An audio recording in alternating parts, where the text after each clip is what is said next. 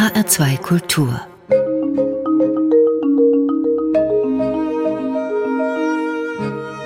Doppelkopf Heute am Tisch mit Nevin Subotic, Heiliger. Gastgeberin ist Andrea Seeger.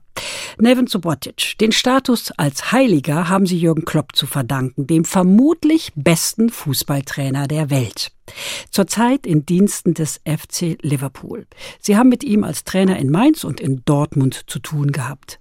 Was hat es denn so auf sich mit dem Heiligen? Das ist äh, die Deutung von Jürgen Klopp, die kann ich nur sehr dankend ähm, annehmen. Äh, ich habe äh, natürlich im Buch dann extra noch hingeschrieben, äh, ich bin kein Heiliger, weil ich genauso wie jeder andere Mensch äh, meine Fehler und Macken habe, ähm, aber die Wertschätzung dahinter ist, es ist angekommen und ist äh, natürlich großartig, vor allem von einem Menschen wie Jürgen Klopp, der mir enorm viel bedeutet. Ich habe ihn kennengelernt, als ich 17 war, nach Deutschland gekommen bin und er da eine sehr prägende Rolle eingenommen hat, bis ich circa 25 war.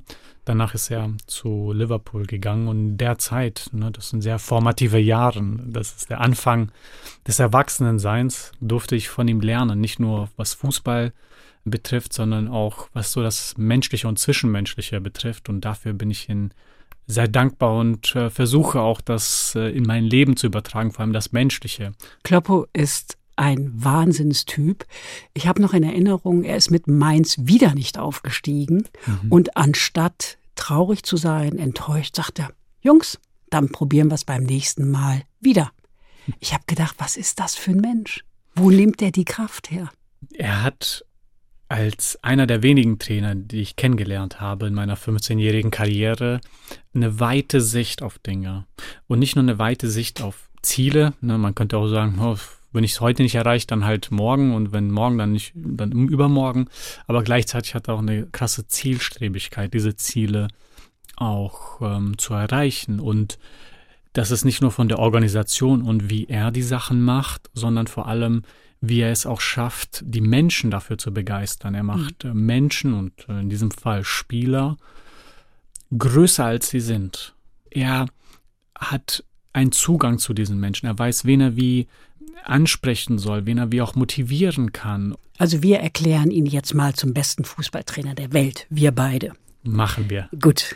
Kloppo hat sie in dem Vorwort ihres Buches Alles geben, warum der Weg zu einer gerechteren Welt bei uns selbst anfängt, das sie zusammen mit Sonja Hartwig geschrieben haben, geadelt als einen der besten Innenverteidiger Europas. Wie sehr waren Sie geschmeichelt, als Sie das gelesen haben? Oder war Ihnen das eh klar? Nee, ich ähm, äh, habe auch zuletzt gesagt, äh, das ist nicht meine Meinung. Und dann kam die Rückmeldung von der Person, die mich interviewt hat. Ja, aber denken Sie, Sie haben mehr fachliches Wissen als Jürgen Klopp? Dann meinte ich natürlich nicht. Also wenn er das so empfindet, dann kann da was dran sein, aber ich bin gerne ein Underdog. Selbst wenn ich weiß, dass Sachen so sind, ich würde mich ein bisschen drunter stellen, um ja keine Motivation zu verlieren, sondern nach dem nächsten Schritt greifen zu können. Und äh, ich habe es nicht so empfunden. Das kann ich so jetzt auch behaupten. Ich war gut, ich hatte sicherlich auch äh, herausragende Spiele mal ab und zu, ich hatte auch herausragende Fehler. Ich weiß es nicht am Ende. Am Ende, äh, was für mich zählt, ist, äh, dass ich eine tolle Mannschaft hatte, eine herausragende Mannschaft. Scheinbar jetzt in den letzten zehn Jahren hat es keine andere Mannschaft geschafft, mal deutscher Meister zu werden, außerhalb von Bayern München. Außerhalb ähm, von Bayern München, genau. Ja, ja, irgendeiner muss es werden, dann eben die mit dem doppelten Etat. Wir hatten einfach eine besondere Mannschaft, wir hatten einen besonderen Trainer und ich glaube, das hat mich auch sehr gut aussehen lassen. Ich hatte das Gefühl, alle sind herausragend und ich bin ja der Schlechteste in der Mannschaft. Ich halte die ein bisschen zurück. Es kann gut sein, dass dieses Gefühl einige Spieler hatten. Okay, Neven Sobotic über ihre Stiftung, die sie vor knapp zehn Jahren gegründet haben. Im zarten Alter von Anfang 20 sprechen wir noch ausführlich. Aber zunächst lassen Sie uns mal über das davor reden. Geboren sind Sie im Dezember 1988 in Banja Luka im ehemaligen Jugoslawien. Ihre Eltern flohen mit Ihnen und Ihrer Schwester vor dem Krieg nach Deutschland. Da waren Sie anderthalb. Sie haben Ihre Kindheit in Deutschland mal als glücklichste Zeit Ihres Lebens bezeichnet. Wie war sie denn, Ihre Kindheit? Sie war nicht nur schön, sondern sie war in einem schönen Ort. Im Schömberg, im Schwarzwald, kleines Dorf äh, im Tal mit äh, vier, viereinhalbtausend Einwohner damals, mit einer Grundschule, zu der alle gegangen sind. Das heißt, unabhängig davon, wo man gelebt hat und wie man gelebt hat, ähm, daheim ähm, ist man trotzdem noch zur gleichen Schule gegangen und auch, hat auf den gleichen Spielplätzen gespielt und später dann auf den gleichen Bolz- und Fußballplätzen. Und das war für mich sehr besonders, denn ähm, als ja, gewissermaßen auch Bürger zweiter Klasse, ich weiß, wir durften aufgrund unseres Aufenthaltsstatus nicht das Bundesland verlassen, aber auf dem Fußballplatz und auf dem Spielplatz hatte ich immer das Gefühl, ich war einer von den anderen, auch wenn es materielle Unterschiede immer wieder gab, die mit der Zeit dann ein bisschen deutlicher wurden, aber die auch ähm, bei weitem nicht mein Glück großartig geschmälert hatten, sondern Fußball war schon immer irgendwie ein zentraler Punkt und war auch der Punkt, der uns geholfen hat, äh, uns zu integrieren. Angefangen mit dem Kindergarten ähm, bis hin dann zur Grundschule und äh, weiter durfte ich leider nicht mehr in Deutschland bleiben. Zehn Jahre später wurde die Familie Subotic abgeschoben, sollte zurück nach Bosnien. Stattdessen ließ sich ihre Familie in den USA nieder. Wie erging es Ihnen dort? Am Anfang, glaube ich, waren wir alle ein bisschen geschockt. Und ich weiß noch, meine Eltern hatten ähm, einen Kurs begonnen, ähm, der mit der Integration zu tun hatte in Amerika, der auch ein Sprachkurs war. Und die haben irgendwann mal diesen Begriff nach Hause gebracht, Kulturschock. Und äh, ich weiß noch, als meine Eltern mir das erzählt haben, ich so, was, was meint ihr denn? Was ist das denn? Die so, ja, hier hören die halt andere Musik. Hier ist halt Rock'n'Roll und Freedom und eine Punk-Szene. Also alles ist ein bisschen äh, funkiger. Und ich war zehn zu diesem Zeitpunkt. Also all diese Begriffe haben mir so sehr wenig bedeutet. Und äh, ich war auch total an sich äh, irgendwie ähm, verloren, weil wir im Juni ja nach Amerika gegangen sind, äh, 99 äh, da waren noch äh, Sommerferien, also in der Schule war ich noch nicht, war einfach nur im Park und habe da ein bisschen Fußball gespielt. Mein Alltag hatte sich so wenig verändert, nur plötzlich alle Freunde und äh, alles, was ich kannte, war weg. Denn Deutschland äh, mussten wir hinter uns lassen. Innerhalb von drei Monaten mussten wir das Land verlassen und hatten das Glück, in Amerika dort ähm, anzukommen und zumindest das zu versuchen. Das ist uns auch einigermaßen gelungen. Wie war es denn sprachlich? Sprachlich als Kind äh, kommt man sehr weit, sehr schnell. Ne? Für meine Eltern war das deutlich schwieriger. Jetzt mit äh, Zeit und Abstand weiß ich viel besser einzuschätzen, was meine Eltern da durchmachen mussten, weil das pff, schon ein enormer Berg ist, irgendwo ganz neu anzufangen, ohne Freunde. Also es gab nur eine zweite Cousine dort, die aber ihr eigenes Leben hatte. Die konnte jetzt auch sich nicht tagtäglich um uns bemühen. Wieder ankommen, das mit zwei Kindern, hm, ohne Arbeit erstmal, dann irgendwelche Arbeit finden, die auch weder Spaß macht noch äh, großartig Geld einbringt. Und das noch in einer ziemlich gefährlichen Nachbarschaft. Das war spürbar eine Situation, die nicht auf Dauer bleiben sollte. Für uns äh, war klar eigentlich nach zwei Monaten, meine Eltern äh, wollen hier wegziehen, irgendwo hin. Und ich glaube, sechs Monate später sind wir dann auch tatsächlich innerhalb von Salt Lake City, da wo wir eben angekommen sind, ein paar Kilometer weiter innerhalb der Stadt umgezogen, wo es ein bisschen sicherer war. Bei den Mormonen. Bei den Mormonen, ja, ja. Da habe ich auch Fußball gespielt bei denen. Die haben ja auch zum Teil eine ganze Fußballmannschaft, die dann zu einer Familie gehört, weil ein Mann äh, darf auch mehrere Frauen haben, mit mehreren Frauen auch mehrere Kinder. Und so etabliert sich das. Aber an sich haben sie uns immer sehr herzlich willkommen ähm, geheißen und also wir hatten Spaß an der Gesellschaft und auch respektiert äh, zu werden als Mitbürger in Amerika und ich kann auch nur Positives berichten, weil ich nur Positives erlebt habe. Das heißt nicht, dass alles da positiv ist, natürlich. Ihre Schwester hat Tennis gespielt, war auf der Tennisakademie und Sie konnten zusammen mit Ihrer Schwester eine Privatschule besuchen, weil Ihre gesamte Familie, einschließlich Ihnen, die Schule geputzt hat. Wie viel Angst hatten Sie eigentlich, Nevin Subotic, dass Mitschüler Sie dabei entdecken und hänseln? Zu diesem Zeitpunkt bin ich auch ähm, 13, 14, also in einem Zeitalter. Schwieriges Alter. Ein schwieriges Alter, wo man auf jeden Fall cool sein möchte. Und cool ist nicht Toilettenputzen. Nee. Deshalb haben wir uns immer sehr bemüht und ich weiß auch immer meinen Eltern gesagt, hey, wenn wir jetzt die Schule putzen, boah, dann lass doch später gehen, lass noch später gehen, oh, lass lieber noch am Sonntag gehen oder noch dann irgendwie, um möglichst zu vermeiden, dass da irgendjemand da ist. Und hat sie jemals jemand gesehen von den Mitschülern? Von den Mitschülern, ich glaube nicht. Ich glaube, einige wussten es auch, weil es war eine sehr kleine Schule und mhm. ab und zu war mal auch eine Lehrperson dort, als wir geputzt haben und einige Lehrpersonen hatten auch Kinder, die bei dieser Schule waren und dann pff, kann es gut sein, dass es mal rausgekommen ist, aber äh, ich wurde nie darauf angesprochen. Sie haben gerade Schluss gemacht mit Fußball. Sie haben Ihre Karriere offiziell im Alter von 33 Jahren, also gerade beendet. Schauen Sie sich eigentlich Fußballspiele an?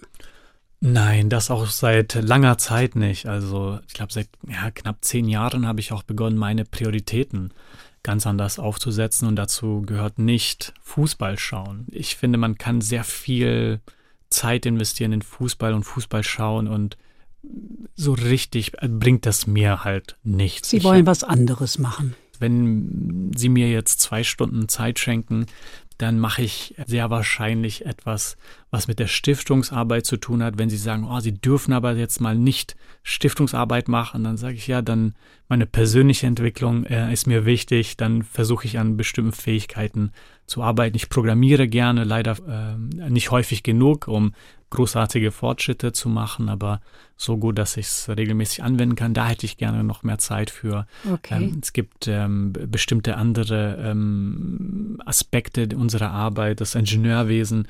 Da bin ich auch nicht der Fachmann für, ne, das macht ein anderer Kollege, aber ich hätte da noch mehr Interesse. Ähm, ich bin auch jemand, der daheim leider kein Heimwerk beherrscht.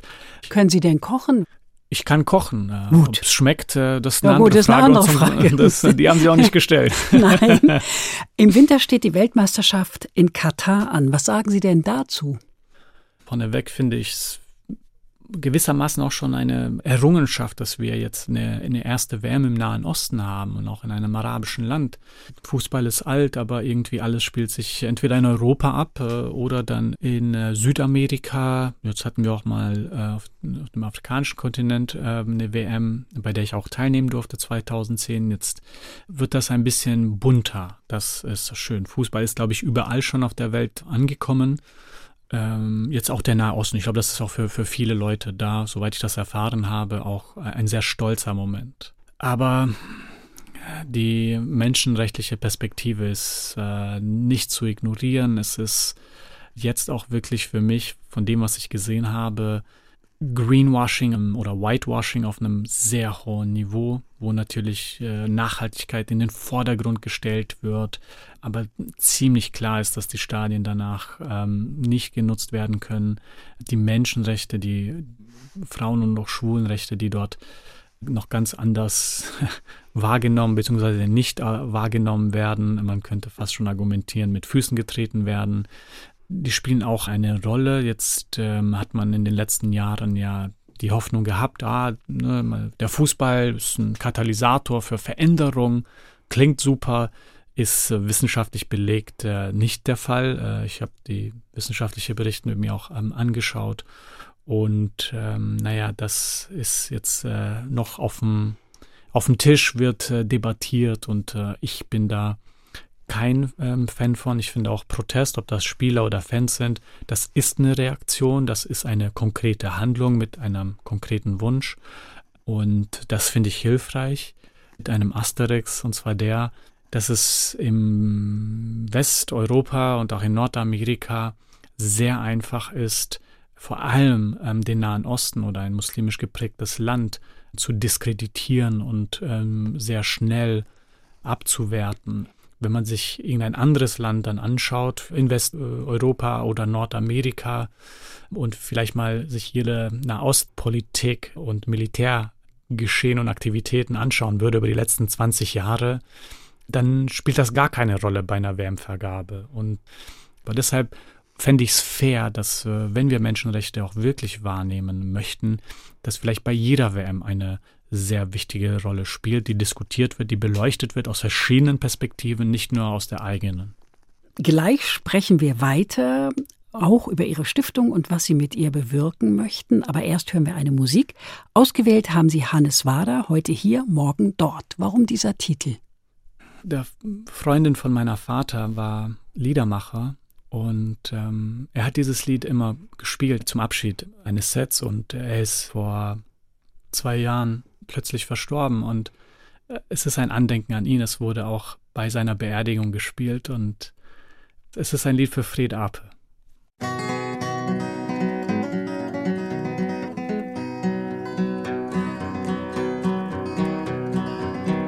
Heute hier, morgen dort, bin kaum da, muss ich fort, hab mich niemals deswegen beklagt. Hab es selbst so gewählt, nie die Jahre gezählt, nie nach gestern und morgen gefragt. Manchmal träume ich schwer und dann denk ich, es wär Zeit zu bleiben und nun was ganz anderes zu tun. So vergeht Jahr um Jahr und es ist mir längst klar, dass nichts bleibt, dass nichts bleibt, wie es war.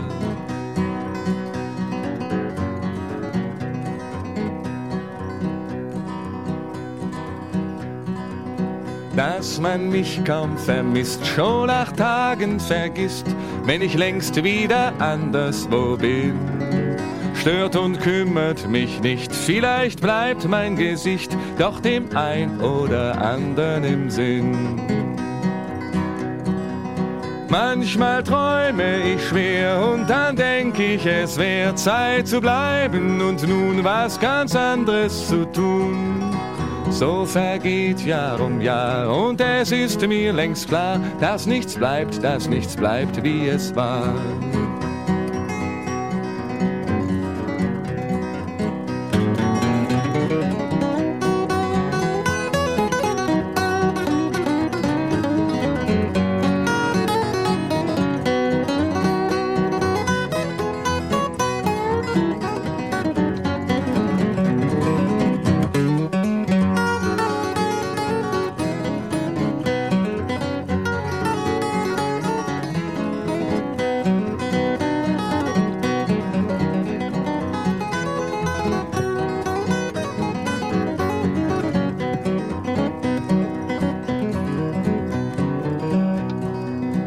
Fragt mich einer, warum ich so bin, bleib ich stumm, denn die Antwort darauf fällt mir schwer.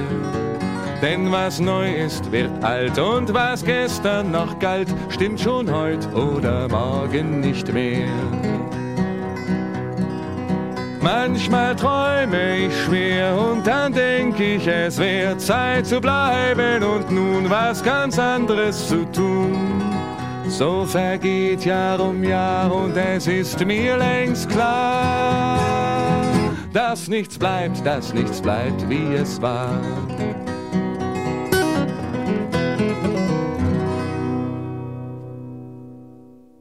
Das war Musik von Hannes Wader. Sie hören den Doppelkopf in H2 Kultur heute am Tisch mit Nevin Subotic, Gerechtigkeitsfreund. Gastgeberin ist Andrea Seeger. Dieses Gespräch finden Sie übrigens auch in der ARD Audiothek, dem kostenlosen Angebot für Podcasts. Nevin Subotic. Sie haben das vorhin schon gesagt. Mit 17 kehrten Sie nach Deutschland zurück, um hier Fußball zu spielen. Wie das kam, das sparen wir uns jetzt. Wer das wissen will, kann das alles in Ihrem Buch nachlesen. Die erste Station war jedenfalls Mainz mit Trainer Jürgen Klopp. Ein Jahr später ist Klopp nach Dortmund gegangen. Sie gingen mit. Sie wurden 2011 deutscher Meister mit der Mannschaft, 2012 deutscher Meister und DFB-Pokalsieger. Sie verdienten einen Haufen Geld. Serbischer Nationalspieler waren Sie auch. Wie sah Ihr Leben damals aus? Man könnte meinen anhand dieser Beschreibung, dass es total spektakulär war. Aber das Spektakuläre war tatsächlich äh, das, was sich im Stadion abgespielt hat. Und äh, das Gegenpol war eigentlich mein Alltag. Also ziemlich langweilig. Für mich jetzt zumindest, weil es sehr monoton war einerseits. Und ähm, Playstation? Ja, mhm. aufstehen, Frühstück, Training, Playstation, schlafen, also Nickerchen, wieder genau das Gleiche. Essen, Schlafen, Playstation. Essen, Schlafen, Playstation, Training. War auch viel feiern dann an den Wochenenden natürlich mit dem Siegen, äh, das dann einherkam mit dem Fußball. Habe ich auch irgendwie von mir selbst erwartet, ja jetzt, äh, wie soll ich leben? Ja, keine Ahnung. Ähm, ich guck mal links, äh, wie die anderen leben, ja, so auch. In so einem Haus mit solchen Autos. Und eine Villa, eine, eine Villa mit Gärtner. Villa mit Gärtner, ja, einen Garten, den ich nicht nutze. Ich bin kein Outdoor-Mensch. Ähm, und dann auch mehrere Autos, weil ich dachte, ja, dann habe ich einen Viersitz, aber was, wenn dann wir zu fünf sind? Dann brauche ich auch einen Fünfsitzer. Ja, und was, wenn wir mal längere Fahrten machen? Dann brauchen wir da noch was. Und ja, vielleicht noch als Spaß noch ein Motorrad. Ja, dann das auch noch. Und ja, mein bester Freund oder mein Berater, wenn der da ist, der braucht ja auch ein Auto, damit er nicht abhängig von mir ist. Ach, was wäre ich gern bei Ihnen Beraterin gewesen? Ja, ja, hätten Hätte Sie sich mal gemeldet. ein Auto. Ja. ein tolles noch dazu. ja. Ähm, ja, aber so diese Logik, die sich dann dort etabliert. Ich meine, äh, irgendwie hat alles in sich damals gewissen Sinn ergeben, so sehr, dass es zumindest mich davon überzeugt hat, diese Entscheidung zu tun. Äh, sicherlich kommt dann auch ein bisschen Druck, äh, sozial. Also niemand hat mich forciert, etwas zu tun, sondern eher empfohlen oder mich darüber informiert, dass es möglich wäre oder hm. mir irgendwie Rückendeckung gegeben hat. Ja, klar, so das Auto, das hast du dir verdient. Du kannst sogar das, das nächsthöhere Modell nehmen, weil das hast du dir auch verdient. Und naja. Aber ähm, es hat sie ja nicht glücklich gemacht. Irgendwas hat ja an ihnen genagt. Genau, ich habe das eine lange Zeit lang getrieben mit der Villa und den Autos und dem Feiern und es hat aber nichts gebracht. Ich war auch dann in teuren Urlauben. Oh mein Gott, wie doof ich war, so viel Geld ausgegeben, weil ich dachte, ja, dann wird's gut. Erst wenn man sehr viel Geld ausgibt, dann wird's gut. Und ich habe es ja auch verdient, sagen ja die anderen. Es hat mir nicht den gewünschten Effekt gebracht. Ich war nicht glücklich, ich hatte keine engere Beziehungen zu Frauen noch zu Männern äh, irgendwie, also freundschaftlich, was dann auch schwer mit mir irgendwie ging die Rechnung nicht auf. Ich habe immer summiert, summiert, summiert, aber wenn ich dann mal geguckt habe, was das ergibt, war ich immer bei Null. und dann hat Ihr Vermögensberater und Freund Ihnen geraten, eine Stiftung zu gründen. Und das haben Sie ganz entschieden abgelehnt. Genau, ich lasse mir doch nicht sagen, was ich jetzt zu tun haben soll. und das war noch ganz am Anfang der äh, Beratungsbeziehung von mir und äh, Dr. Milicevic, so heißt der Herr, ähm, der auch mittlerweile in unserem Vorstand sitzt. Also ist jemand, in dem ich sehr viel Vertrauen habe.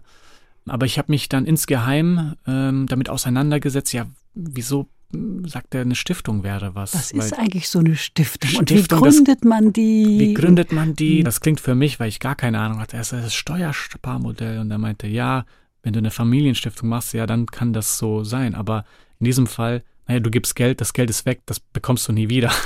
Äh, also es wird höchstens gefördert in der Hinsicht, dass der Staat auch einen Teil erstattet, also das quasi mitfördert ich fand es dann sehr interessant, als ich verstanden habe, nee, eine Stiftung ist eigentlich eine gemeinnützige Organisation erstmal, ja, mit bestimmten Vorteilen, die gut sind für die Erreichung der Ziele, die ja dann per se gemeinnützig sind. Und das hat mich dann weggebracht von diesem Gedanken, ah, irgendwie, pff, hm, die Welt ist schwierig und ich weiß auch nicht, was ich tun soll, zu wie ich es tun sollte.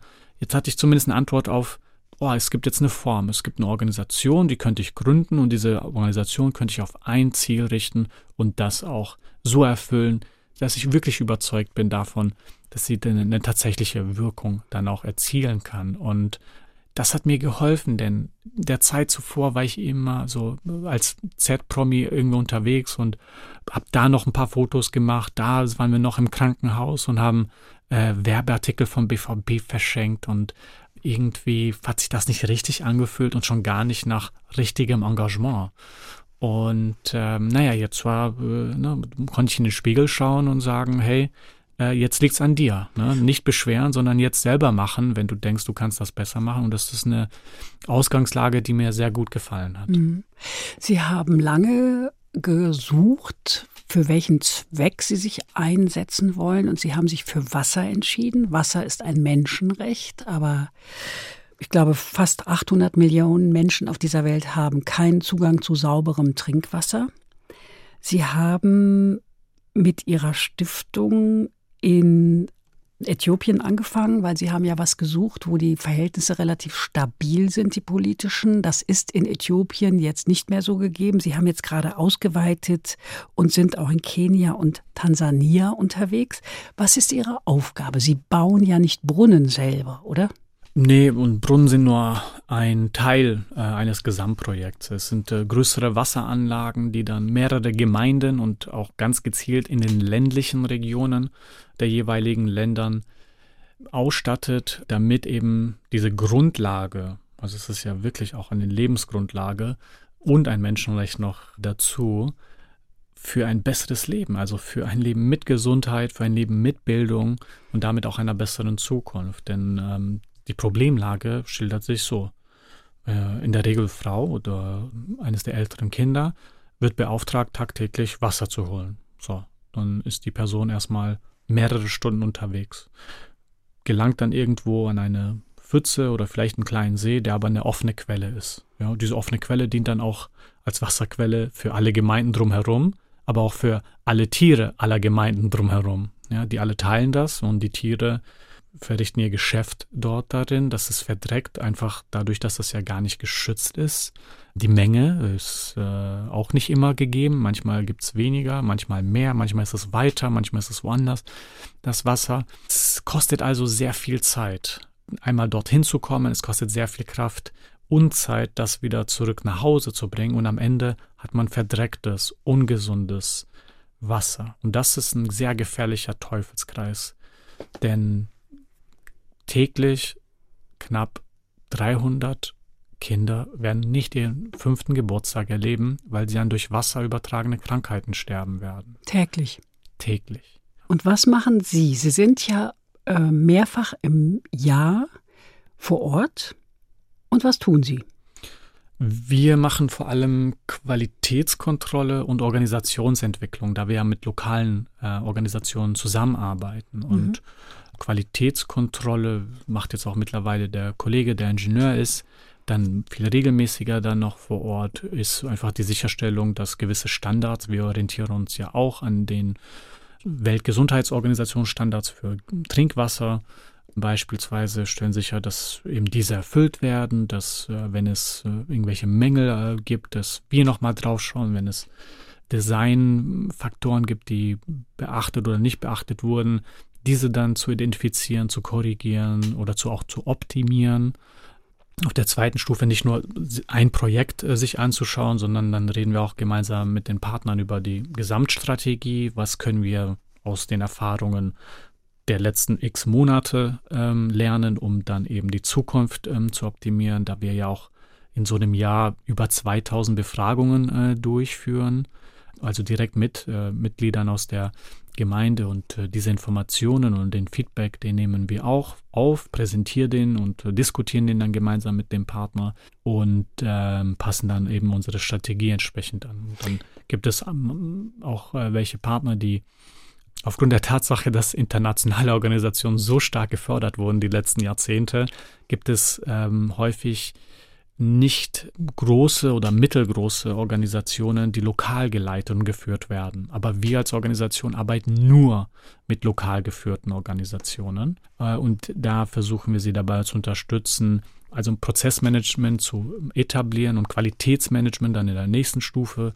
zu etablieren, damit sie eben auch sicherstellen können, dass sie langfristig ihre Ziele mit hoher Qualität ähm, erreichen können. Mhm. Nevin Subotic, Sie haben die Stiftung gegründet, aber dann haben Sie festgestellt, dass Sie gar nicht mehr in Ihr altes Leben gepasst haben.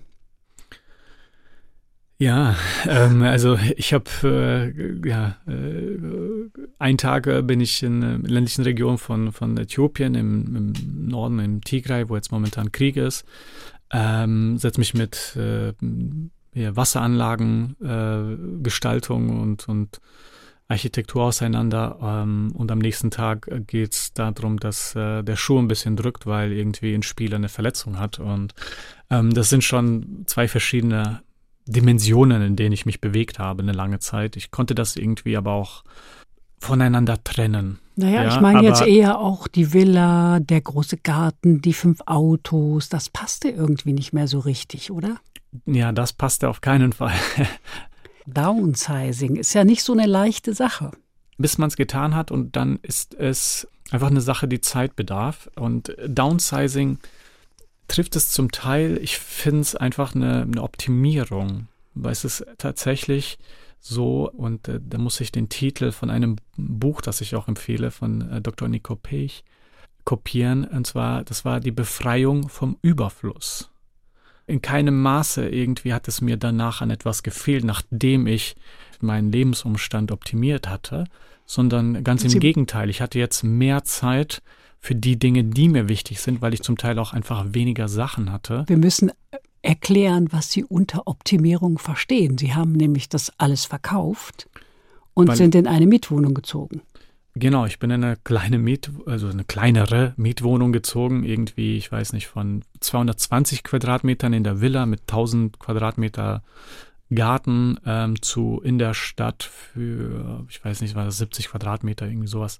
Viel angenehmer. Also die Wohnung war viel besser. Ich habe mich, äh, unser Büro von der Stiftung war mittlerweile 200 Meter weiter. Ich konnte also regelmäßig dann ähm, kurze Wege zum Büro haben. Unter mir war die Brückstraße in Dortmund, das ist sehr lebendig und äh, naja, ich arbeite sehr gerne, sehr viel, bin auch gerne sehr alleine, aber dann, wenn ich mal rausgehe, dann freut es mich, wenn ich sehe, dass da viele Leute sind. Deshalb fahre ich auch sehr gerne Bahn. Da passieren Sachen, da sind Leute, das ist irgendwie äh, ähm, genau das, was ich sonst in meinem Alltag nicht habe. Und dann habe ich eine, eine Balance ähm, wiederum hergestellt.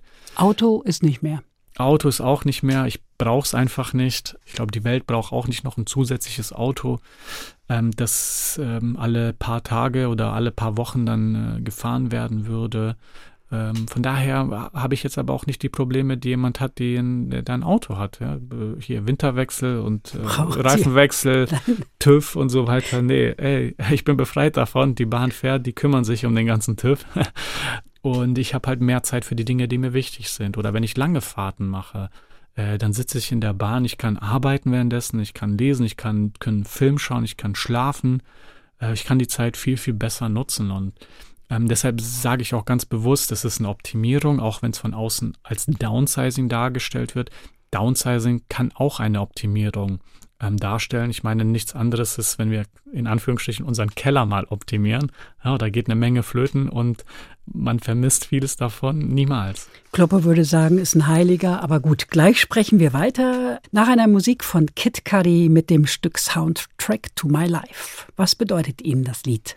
Es ist eine authentische Erzählung von Kid Cudi, der ein sehr begabter Rapper ist und äh, auch nicht nur über ähm, die Kirsche auf der Torte redet und wie toll alles ist, sondern auch sehr ähm, selbst reflektiert und äh, auch über schlechte Zeiten spricht. Und das finde ich sehr wertvoll, weil es einfach authentisch ist und äh, genau das soll ja auch die Musik sein, eine authentische Erzählung, nicht eine Verglorreichung von allem. 99 Probleme, Digga. das hören wir jetzt mal, oder? Ja, das können wir mal hören. Ja, das, das, das können wir mal hören.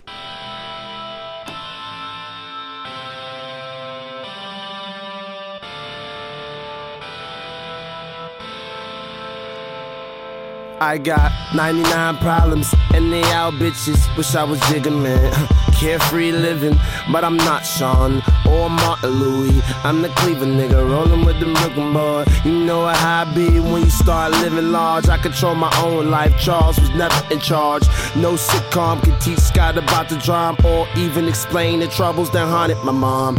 On Christmas time, my mom Christmas grind got me most of what I wanted. How'd you do it, mom? Huh? She copped the toys I would play with in my room by myself while he by himself. He got two older brothers, one hood, one good. Independent older sister kept me flying when she could, but they all didn't see the little bit of sadness in me.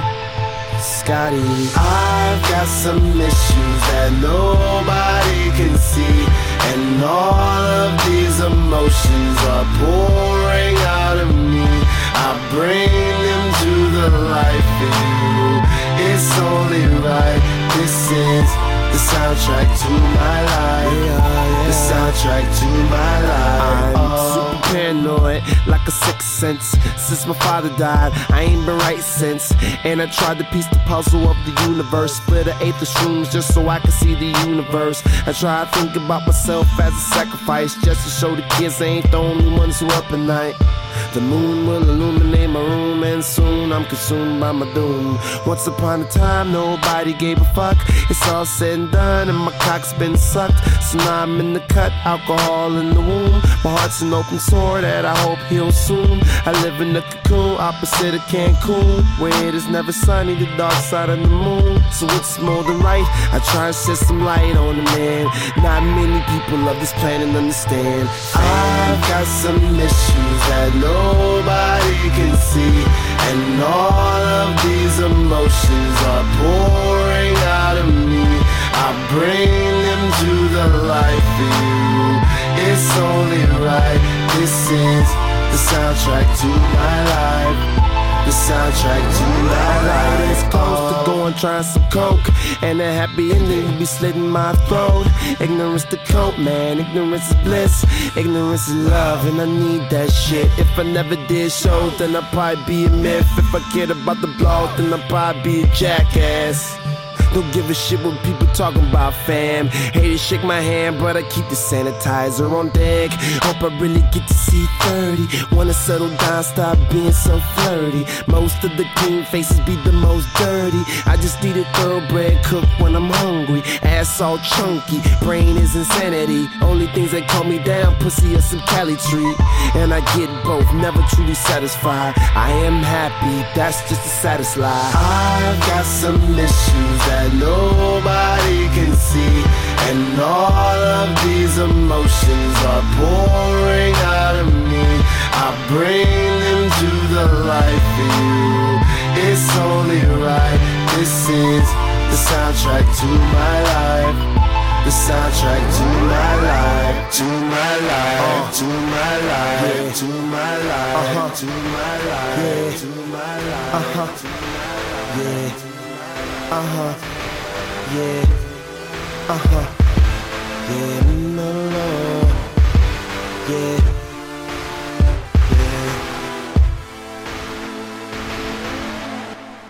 Das war Musik von Kid Cudi. Sie hören den Doppelkopf in H2 Kultur heute am Tisch mit Nevin Subotic, Unabhängiger. Gastgeberin ist Andrea Seeger.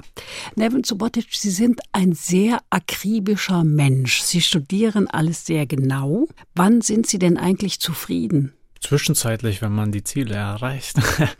Ich glaube, ich, ich ähm, versuche aktiv zu vermeiden, dass es diesen einen Punkt gibt, wo alles in Ordnung ist, sondern ich habe Spaß am Prozess, wenn man die Sachen ordentlich macht. Und das ist ja unser Versprechen in der Stiftung. Und äh, ne, ich ordne mich dem Ganzen unter und habe auch darin viel äh, Zufriedenheit dahingehend erfahren, dass wenn man wirklich dann noch etwas abliefert, äh, weil es ja für Menschen ist.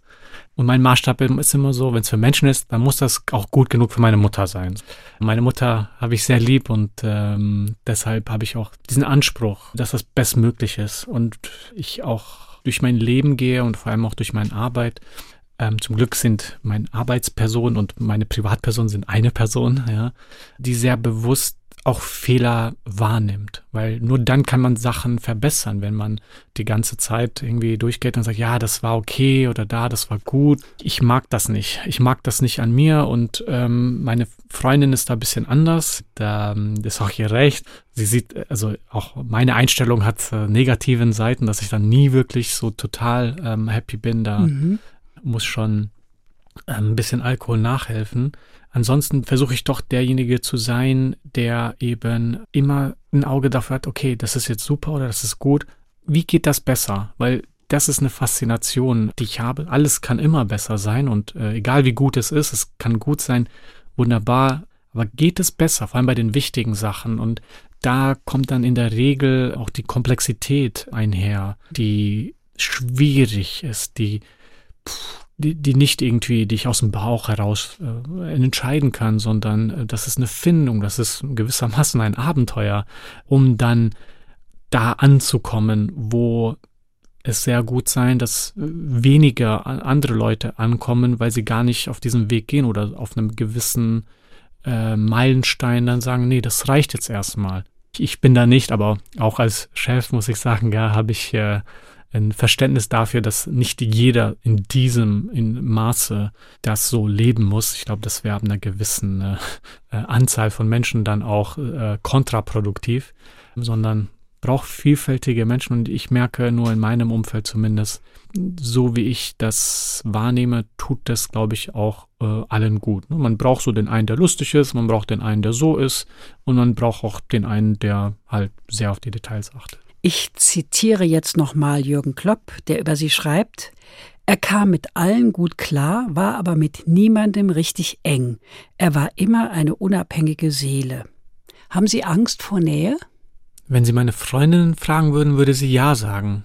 Ähm, ich frage aber Sie. Genau, und ich kenne es einfach nicht. Na, ich kann nichts vermissen oder großartig Angst haben vor etwas, was ich nicht kenne. Ich verhalte mich jetzt nicht anders, weil ich das muss oder was auch immer, sondern ich bin einfach generell so. Ich glaube, als Junger, als ich in Deutschland war, hier groß geworden bin, ähm, hatte ich mehr Nähe zu Menschen. Aber dann mit zehn Jahren mussten wir das Land verlassen. Alles war weg. Ja, und dann in Amerika sind wir auch mehrfach umgezogen. Da war auch alles, was ich da aufgebaut habe, war weg. Dann bin ich nochmal nach Deutschland gegangen durch mehrere Vereine.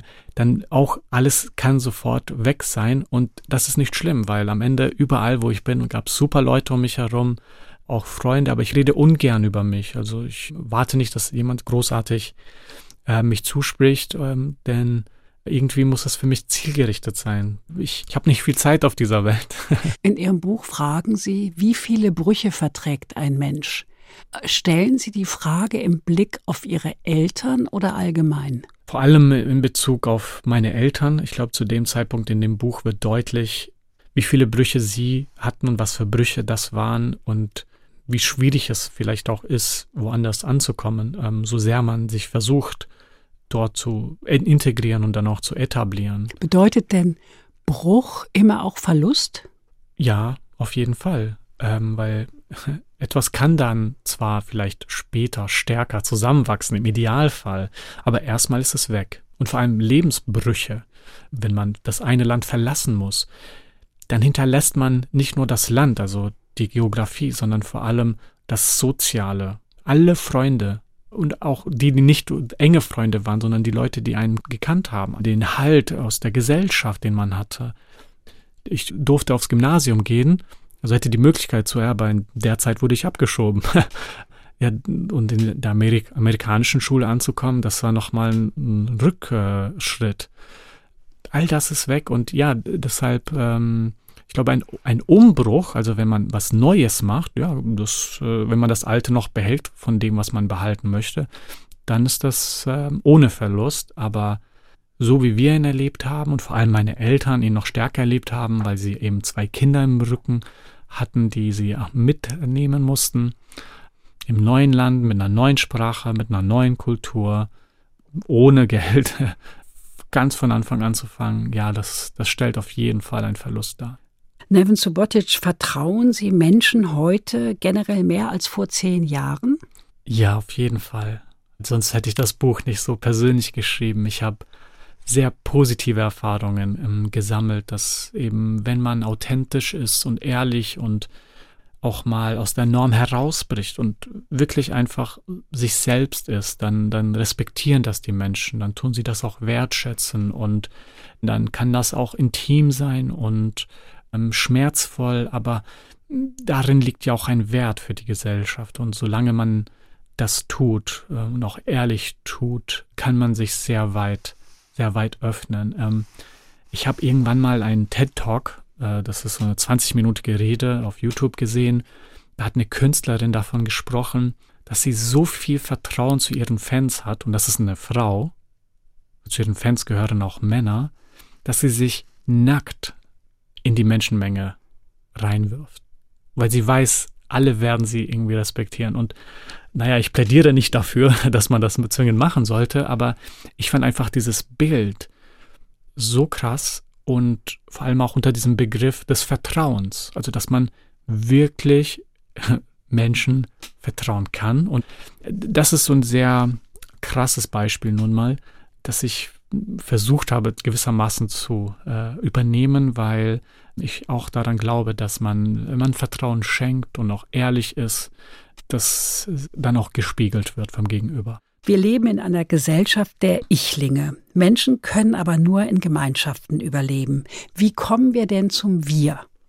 Ein wichtiger Aspekt ist das Vertrauen, über das ich gesprochen habe. Also Vertrauen, dass es wirklich auch ein Wir gibt, ähm, dass das Wir dich braucht äh, oder sie braucht und dass wir uns eben in diesem Kollektiv verstehen und dass das Kollektiv und die Gesellschaft viel größer ist als wir. Wenn wir uns immer nur in den Vordergrund stellen und denken, meine Bedürfnisse und mein, mein, mein, mein, dann kommen wir nicht weit nach vorne. Und sicherlich gibt es auch Menschen in unserer Gesellschaft, die erstmal sich selbst vor Augen halten müssen, weil es einfach äh, gerade anders nicht geht.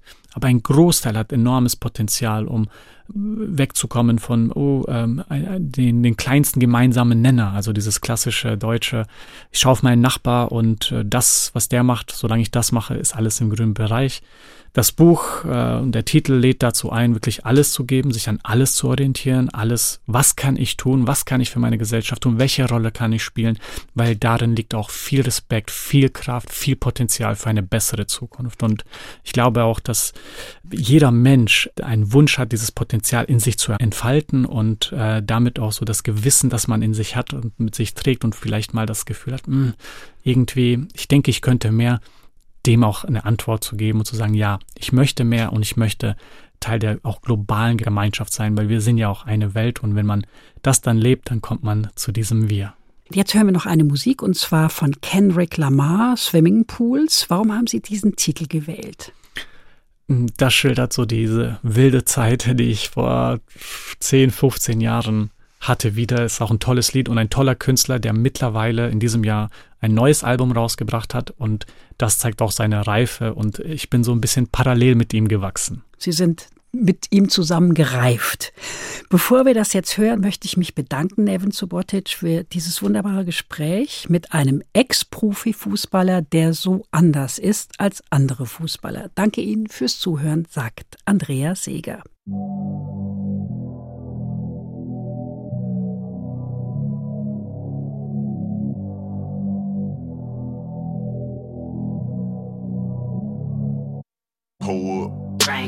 Headshot. Frank. Frank. Sit down. Frank. Frank. Stand up. Frank. Frank. Pass out. Frank. Frank. Wake up. Frank. Frank. Fade it.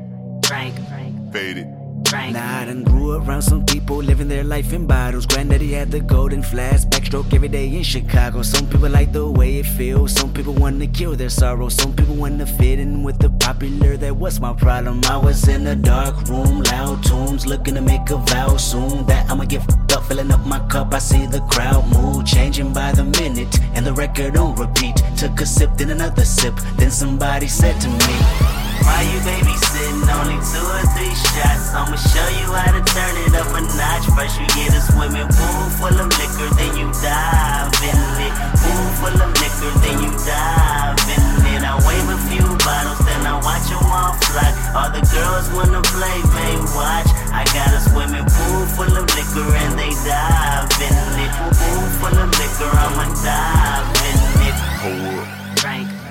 Headshot. Frank. Sit down. Frank. Stand up. Frank. Pass out. Frank. Wake up. Frank. Fade it. Frank. Fade it. Frank. Okay. Now open your mind up and listen to me, Kendrick. I'm in your conscience. If you do not hear me, then you will be history, Kendrick. I know that you're nauseous right now, and I'm hoping to lead you to victory, Kendrick.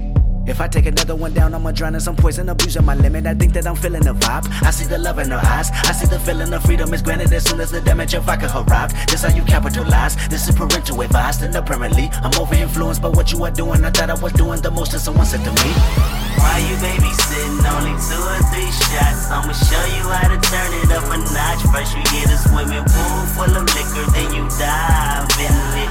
Pool full of liquor, then you dive in it. I wave a few bottles, then I watch them all fly. All the girls wanna play, may watch. I got a swimming pool full of liquor and they dive in it. Pool full of liquor, I'ma dive in it.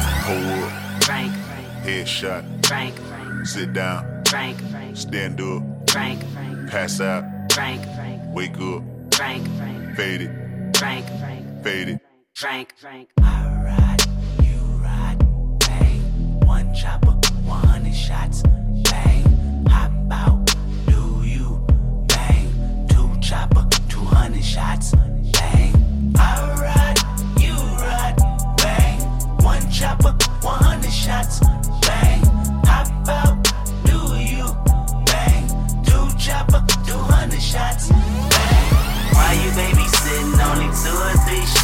I'ma show you how to turn it up a notch. First you get a swimming pool full of liquor, then you dive in it. Pool full of liquor, then you dive in it. I wave a few bottles, then I watch them all fly. All the girls wanna play, they watch. I got a swimming pool full of liquor and they dive in it. Pool full of liquor, I'ma dive in it. Hold up. Frank, Headshot. Frank, Sit down. Frank, Stand up. Frank, Pass out. Frank, Wake up. Frank, Fade it. Frank, Fade it. Frank.